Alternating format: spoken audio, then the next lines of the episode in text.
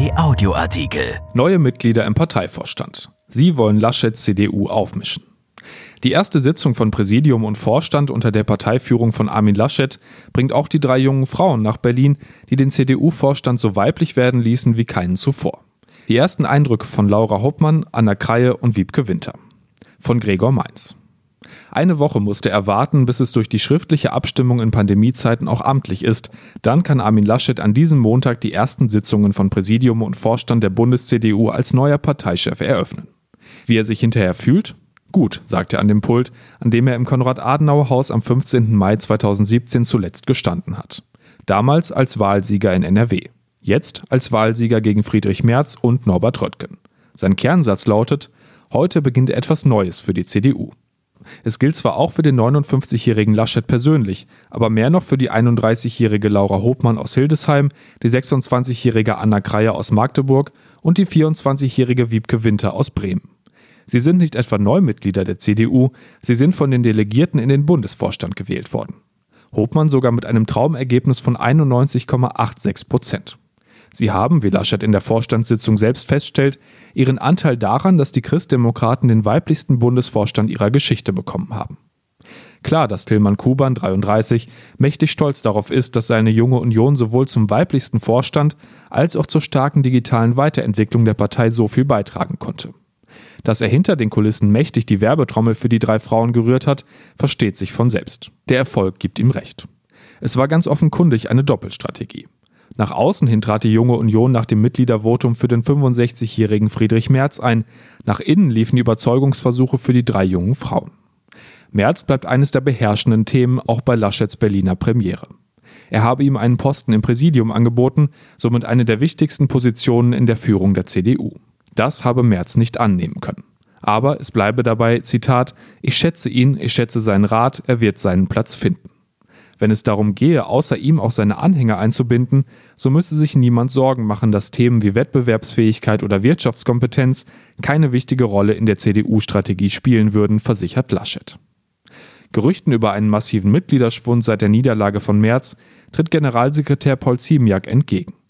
Im ganzen letzten Jahr habe die CDU fast 16.000 Neueintritte verzeichnen können und in den letzten Wochen seien es auf Bundesebene zwar 250 Austritte, aber auch 350 Eintritte gewesen. Laschet bestätigt den Trend für den NRW-Landesverband und auch die Baden-Württemberger hätten ihm dies signalisiert, als er am Freitag nach der Vorlage des schriftlichen Ergebnisses umgehend in die Landtagswahlkämpfe in Stuttgart und Mainz einstieg. Schließlich wird in beiden Ländern schon in 50 Tagen gewählt. Ein erster wichtiger Test für die CDU in neuer Aufstellung. Es sind Präsidiums- und Vorstandssitzungen unter einem neuen Vorsitzenden, aber mit gewohnten Rednern. Gesundheitsminister Jens Spahn und Wirtschaftsminister Peter Altmaier schildern die Entwicklungen bei Impfungen und Wirtschaftshilfen, die Bundeskanzlerin die Versuche, die Pandemiebekämpfung im Europäischen Rat möglichst einheitlich zu gestalten. Dann setzt Laschet erste außenpolitische Akzente, kommt auf das Zitat prägende Ereignis der neuen US-Administration zu sprechen und zeigt sich dankbar, dass Joe Biden den von seinem Vorgänger beschlossenen Truppenabzug aus Deutschland gestoppt hat. Und zur Festnahme von Putin-Kritiker Alexei Nawalny stellt er fest, nicht dieser gehöre hinter Schloss und Riegel, sondern die Täter, die ihn vergiftet hätten. Das neue Präsidiumsmitglied Norbert Röttgen hat sich als eloquenter Außenpolitiker schon bei der ersten Sitzung eingebracht und mit an dem Papier gearbeitet, mit dem die CDU die Neuaufstellung des transatlantischen Verhältnisses beschreibt. Und dann gibt es noch den Beschluss, dass Ziemiak mit CSU-Generalsekretär Markus Blume umgehend einen Fahrplan für ein gemeinsames Regierungsprogramm von CDU und CSU festlegen sollen. Wie haben es die Neuen erlebt? Anna Kreie steht noch unter dem Eindruck des Kanzlerin-Vortrags. Sie berichtet, es war spannend, ihr zuzuhören. Merkel habe einmal mehr bewiesen, dass sie den Blick für das große Ganze habe. Laura Hopmann nimmt vor allem aus dem Bericht von Spahn, Zitat, viel Zuversicht mit. Es sei klar gewesen, dass die Logistik zum Impfstart ruckeln werde. Umso positiver stimme sie die Aussicht, dass bald nicht mehr über die Verfügbarkeit des Impfstoffes, sondern über die Impfbereitschaft gesprochen werde. Und Wiebke Winter, die jüngste von allen, denkt nach dem Auftakt vor allem an die nächsten Monate, wenn das Wahlprogramm der CDU entsteht und sie als Vorstandsmitglied dabei sein wird.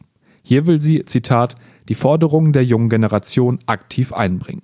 Dass die CDU Zukunftspartei sei, müsse bei der Generationengerechtigkeit deutlich werden, etwa mit einer Idee für die Rente, die sowohl die Lebensleistung der Menschen anerkenne und, Zitat, trotzdem für die nächste Generation bezahlbar bleibt.